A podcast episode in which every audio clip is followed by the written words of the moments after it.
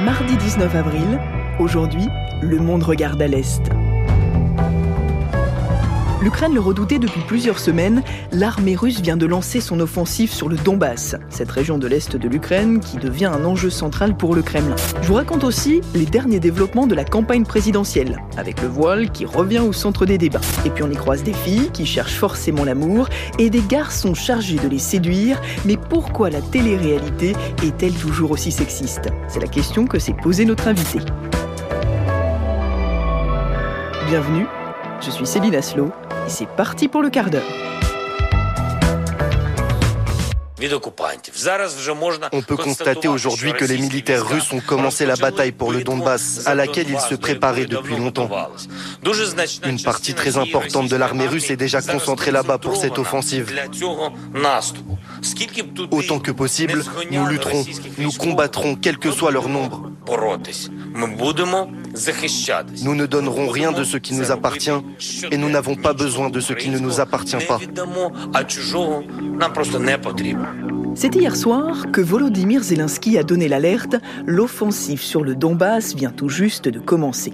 Alors ce n'est pas une surprise, car les forces ukrainiennes s'y attendaient depuis des semaines, surtout depuis que l'armée russe a multiplié les revers, dans la région de Kiev notamment. Le Donbass, cette région de l'Est, limitrophe de la Russie, est donc la nouvelle cible qui doit servir de base arrière aux militaires. Et depuis la nuit dernière, les bombardements sont incessants, dit le gouverneur de Louhansk, l'une des principales villes de la région. En ce moment, euh, tous euh, euh, les villages et les villes qui sont sous le contrôle ukrainien dans la région de Luhansk sont bombardés. Sans exception, il n'y a pas un seul endroit qui soit en sécurité. La Russie reconnaît avoir mené des dizaines de frappes aériennes sur des entrepôts de munitions et de matériel militaire. Il s'agit, selon le Kremlin, de libérer le Donbass car c'est une région indépendante. Allez, je vous explique. Le Donbass est un territoire à part en Ukraine car une majorité des habitants sont russophones. Et en 2014, quand des milliers d'Ukrainiens sont descendus dans la rue pour demander plus de démocratie et plus d'indépendance vis-à-vis de la Russie, le Donbass, lui, a fait sécession. Et depuis, il est sous le contrôle de forces pro-russes qui combattent régulièrement l'armée ukrainienne. Ça commence par des préparations d'artillerie extrêmement intenses euh, il faut rappeler que les Russes ont échoué sur les autres axes. Le seul axe sur lequel ils ont réussi, c'est l'axe entre le Donbass et la Crimée. Donc ils concentrent leurs forces depuis deux semaines dans cette région-là, en récupérant un peu tout ce qu'ils peuvent récupérer, aussi bien du nord que de ce qui est là. Donc il y a à la fois des troupes qui n'ont pas été engagées, mais beaucoup de troupes qui ont déjà été engagées et qui doivent être complétées. Il y a un peu plus d'une semaine, un général a été nommé pour commander cette opération. Donc il y a unité de commandement, concentration des efforts, tout ce que les militaires vous diront, ce qu'il faut faire. Euh, maintenant, la question est de savoir s'ils ont des forces suffisantes. Car pour gagner une bataille, encore faut-il avoir des soldats prêts à se battre. Et visiblement, le doute commence à envahir les troupes russes, majoritairement de très jeunes soldats, âgés de 18 à 20 ans. Les services de sécurité ukrainiens viennent de publier un enregistrement présenté comme le dernier message d'un soldat russe à son jeune frère avant d'être tué en Ukraine. Faut pas y aller. Ici, personne n'est considéré comme une personne à part entière. Il y a des gens qui meurent. On ne ramasse même pas leur corps. N'y va pas. Même si on menace de te virer. Parce qu'on n'a qu'une seule vie. Et s'ils te menacent de poursuite pour désertion ou autre, envoie-les au diable. La motivation des troupes, c'est ça qui peut faire la différence, veulent croire les combattants ukrainiens. La situation est très difficile, car les forces russes bombardent sans arrêt depuis trois semaines. Mais Moscou a envoyé de la chair à canon. Ils ne sont pas motivés. Alors que de notre côté, nous protégeons notre terre natale. Nous défendons notre peuple, nos parents. Le combat s'annonce cependant inégal entre l'armée ukrainienne, qui réclame toujours plus d'aide de la part de la communauté internationale, et l'armée russe, qui joue gros dans le Donbass. Sa réputation, sa légitimité et qui semble bien décidé à remporter cette bataille de l'Est. Regardons vers l'Ouest maintenant et prenons quelques nouvelles de la campagne présidentielle. Eh ben mes petits enfants, amusez-vous bien. Oui, ça se rapproche. J-5 avant le second tour. C'est l'heure des dernières punchlines, des derniers déplacements et des derniers arguments pour tenter de séduire ceux qui n'ont voté ni Macron ni Le Pen au premier tour. Alors d'un côté, vous avez le président sortant qui continue à donner des gages aux électeurs de gauche en promettant de faire plus en faveur de l'environnement et en appelant les abstentionnistes à aller voter dimanche, car dit-il, le pire peut arriver. Je leur dis, repensez à ce que les citoyens britanniques, quelques heures avant le Brexit, se disaient. Ou ceux qui, aux États-Unis, avant que le vote Trump n'arrive, se disaient. Ils disaient, je ne vais pas y aller, à quoi ça sert. Je peux vous dire que le lendemain, parce que d'autres avaient choisi quelque chose qui leur paraissait impensable était devenu, ils ont regretté de ne pas aller voter. De l'autre côté, vous avez Marine Le Pen, qui continue à travailler son image, moins clivante, plus présidentiable, prête au dialogue avec tous les Français, quitte à quelques cafouillages. Par exemple, la candidate d'extrême droite est depuis longtemps favorable à l'interdiction du voile islamique dans l'espace public. Elle l'a encore répété il y a quelques jours.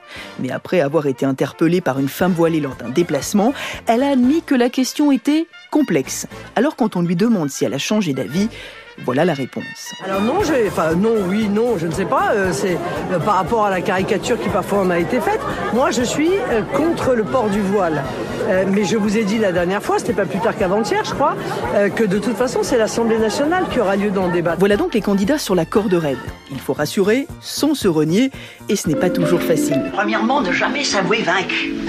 Ne jamais rien avouer d'ailleurs. Hein. Deuxièmement, ne mentir que si on est certain de ne pas se faire piquer. Troisièmement, oui, bah, je sais plus où j'en suis, moi. Il sera sans doute question du voile demain soir, lors du face-à-face entre les deux finalistes, qui aura des allures de revanche. Cinq ans après leur dernier duel télévisé, que la candidate du RN avait complètement raté de son propre aveu, et qu'elle a bien l'intention cette fois de réussir. Bon, évidemment, vous n'êtes pas obligé de regarder le débat demain soir, et à la télé, il y a plein d'autres trucs à voir. On a reçu un message de l'agence. Il y a des nouvelles prétendantes qui arrivent. Nouvelle cérémonie d'arrivée. Est-ce que vous êtes prête à rencontrer le premier garçon? Oui Je m'appelle Yann et j'ai 22 ans. Et dans la vie, je fais rien. Nabila pour présenter ce show. Elle est venue avec ses shampoings, évidemment. Il y en a ou il y en a pas Bon, en parlant de tu t'aurais bien besoin de refaire le tien. Et waouh, quoi. Waouh, waouh, waouh. J'aime même ton odeur, même quand tu te laves pas. Aucun odeur Aucune ministère Si nous, on a la lune, là. Comment en France, ils l'ont aussi? Quand je réfléchis, j'ai... Euh, j'ai six cerveaux en fait. C'est qui le patron? C'est qui qui travaille à FBI gros? Et en fait, qu'est-ce qu'elle va faire là? Shopping. Ah Esprit, es-tu là? Si tu es là, réponds par oui ou par non. Oui, ça, par exemple, la télé-réalité. 20 ans après son apparition en France, c'est un genre qui marche toujours très bien. 9600 heures de programmes sont diffusées chaque année. 140 émissions différentes ont été lancées ces dix dernières années. Des Marseillais aux reines du shopping en passant par Mariés au premier regard. Et c'est un genre qui parvient encore à séduire les 15-24 ans, qui pourtant ont depuis longtemps délaissé la télé pour les plateformes de vidéo en ligne. Tout ça, je l'ai lu dans une étude publiée l'année dernière par le CSA. Et ce qui est intéressant, c'est que le Conseil supérieur de l'audiovisuel en profitait aussi pour se féliciter d'avoir réussi à convaincre les chaînes d'améliorer leur programme. Le CSA a noté que les propos stéréotypés et les situations dévalorisantes à l'égard des femmes étaient moins systématiques. Mais peut-on dire pour autant que le souci est vraiment réglé? Je viens de rentrer à la maison, j'ai qu'une envie de savoir s'il y a des nouvelles vies dans cette maison, parce que je suis célibataire. Monsieur est vedette à la télévision. Ah bon? Dans quelle émission? Eh bien pas vraiment, à en croire un ouvrage qui est paru il y a quelques jours et dont le titre est clair, Télé-réalité, la fabrique du sexisme. Bonjour Valérie et Robert. Bonjour. Alors vous commencez votre livre par un aveu. Allez, je vais dire le mot aveu parce que ça semble presque un peu coupable dans la manière dont vous l'écrivez. Vous commencez par dire que vous, vous aimez bien euh, la télé-réalité et notamment les Marseillais. Qu'est-ce qui vous plaît dans ces émissions?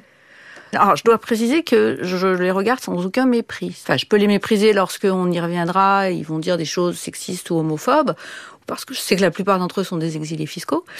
euh, mais sinon, j'ai aucun mépris pour eux. Je me délecte alors avec leurs amours impossibles. Et à quel moment vous vous êtes dit bon, je regarde, certes, j'apprécie, je sais pas trop pourquoi, mais j'apprécie, mais je vais quand même écrire un livre pour expliquer pourquoi il y a des choses qui sont quand même problématiques? J'ai voulu déjà montrer que dans ces émissions, alors il y a sans aucun doute une stratégie réactionnaire qui est à l'œuvre, consciente ou inconsciente. La seconde chose, c'est lorsqu'a éclaté un embryon de MeToo, la télé-réalité l'an dernier, très très peu de rédactions en ont parlé. Et surtout lorsque j'en parlais à des journalistes, la plupart des journalistes me disaient les rédactions sont pas très intéressées. Et je me suis dit qu'on avait tous un mépris euh, face à ces candidates parce qu'elles ne représentent pas les victimes idéales et que surtout notre regard sur elles est assez méprisant. Il y a pas mal de paradoxes que vous pointez euh, dans cet ouvrage, euh, à commencer par le fait que les programmes de télé-réalité ils sont plutôt, dites-vous, faits pour les femmes, regardés par des femmes, alors qu'ils véhiculent plein de clichés, plein de stéréotypes sur les femmes. Comment vous l'expliquez ça? C'est destiné aux femmes, aux femmes des classes populaires euh, en particulier, mais tout est fait pour leur apprendre à comment se comporter, comment se tenir face aux hommes, en fait, pour séduire un homme, pour le retenir, pour le conserver, pour se marier, puisque c'est que le mariage hétérosexuel qui est envisagé dans ces émissions, et pour euh, obtenir ce dont toute femme est censée rêver, c'est-à-dire euh, une famille avec un homme et des enfants. C'est quoi les stéréotypes? Qui sont euh, véhiculés par ce type d'émission. En quelques mots, parce que vous y consacrez euh, de très nombreuses pages dans votre ouvrage. Alors, les hommes doivent avoir euh, une vie sexuelle abondante et évidemment hétérosexuelle, je le répète. Les femmes doivent être dans une position d'attente vis-à-vis d'eux, c'est-à-dire qu'elles doivent les laisser avoir cette fameuse vie sexuelle parce que les hommes sont comme ça. Et qu'une fois qu'ils auront fini de batifoler, bah, peut-être qu'elles auront la chance qu'ils les retiennent, qu'elles soient l'élu. Donc, ça met les femmes en situation de compétition perpétuelle les hommes sont obligés d'être grands, forts, masculins, beaux, baraqués, euh, de pas s'intéresser à grand chose. Les femmes sont obligées d'avoir des physiques. Elles peuvent pas avoir beaucoup de relations amoureuses ou sexuelles, sinon elles sont extrêmement mal jugées. Mais c'est des mécanismes qu'on va retrouver dans beaucoup de productions culturelles, dans les séries, dans les comédies romantiques, on retrouve ça. Ça n'a pas évolué parce que ça fait quand même une bonne vingtaine d'années maintenant qu'il y a plein de programmes de télé-réalité euh, de, de styles très différents d'ailleurs euh, qui sont disponibles à la télé. Ça, vous, vous considérez que ces stéréotypes, ces clichés euh, ça, ça n'a pas changé il y a 20 ans, euh, on a assisté à une relation sexuelle entre Loana et Jean-Édouard euh, dans un jacuzzi. Dans le loft Voilà, dans le loft. Grande émission de télé-réalité en France. Voilà. Et 20 ans après, tous les lofters, plus le présentateur euh, Castaldi, en l'absence de Loana, se permettaient des propos euh, tout à fait sexistes et dégradants, en considérant que c'était elle qui s'était salie euh, en, ayant des relations sexuelles dans ce loft. Et l'autre protagoniste qui était là, tout rigolard, et a trouvé tout normal que lui ait eu ses rapports sexuels. Visiblement, les productions continuent à considérer que ce qui fait vendre et ce qui plaît, c'est le sexisme, c'est l'homophobie, etc. Donc, non, les choses évoluent pas vraiment. Est-ce que vous avez le sentiment que les participants et les participantes à ces émissions euh, sont conscients de tout ça, voire en jouent ou bien en sont victimes? Alors les deux. On va prendre un exemple très simple, c'est ce que j'ai appelé la jurisprudence Nabila. C'est une célébrissime ex-candidate de télé-réalité qui s'était fait connaître par une phrase qui l'avait conduite à être sur tous les plateaux télé. Tout le monde l'a invitée pour se moquer d'elle. Et elle, elle avait bien compris qu'effectivement, euh, elle manquait de culture et que c'est ça qui allait faire qu'on allait se moquer d'elle. Et donc, elle en avait joué. Et suite à ça, beaucoup de candidates, pour se faire connaître, ont surjoué leurs bêtises. Et donc, ça les enferme aussi dans l'image de euh, filles à gros seins un peu bébêtes. Quel risque ça comporte que des émissions véhiculant ces stéréotypes, ces clichés soient disponibles à la télé? Parce qu'on pourrait vous répondre tout simplement, on n'est pas obligé de regarder finalement. Ça, c'est ne pas comprendre qu'en fait, maintenant, la télé-réalité a amplement débordé. Et euh, la télé-réalité est vraiment transmédia. C'est-à-dire que c'est à la fois plus de la télé et plus de la réalité, parce qu'on la retrouve sur les réseaux sociaux, on la retrouve sur le YouTube, on la retrouve partout.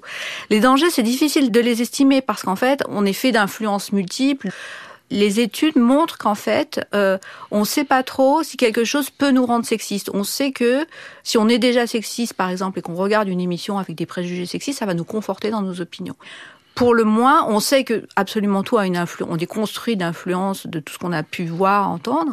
Donc la télé-réalité, comme le reste, a bien évidemment une influence sur nous. Vous avez un exemple d'ailleurs dans le livre. Vous dites par exemple quand on montre que euh, un garçon insiste auprès d'une fille qui dit non et puis qui finit par dire oui, en fait, ça finit par banaliser euh, des comportements de prédation, par exemple.